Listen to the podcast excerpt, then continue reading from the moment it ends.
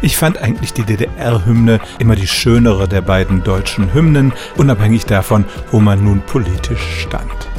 Komponiert wurde sie 1949 von Hans Eisler und natürlich wurde im Westen heftig dagegen polemisiert. Und insbesondere gab es den Vorwurf, dass die ersten acht Töne dieser Hymne ein Plagiat des Schlagers Goodbye Johnny seien, komponiert von Peter Kreuder, der von Hans Albers 1939 in dem Film Wasser für Kanitoga gesungen wurde. Und tatsächlich, wenn man die beiden Melodien übereinander legt, dann klingen sie sehr ähnlich. Goodbye Johnny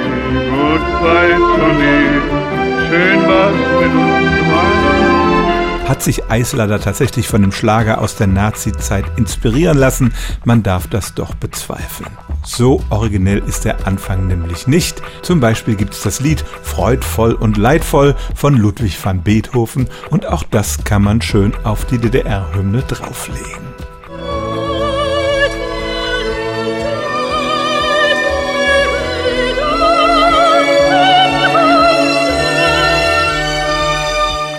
Hans Eisler hat sich nie zu dem Vorwurf geäußert. Ein Versuch, diesen Plagiatsvorwurf einzuklagen, verlief im Sande.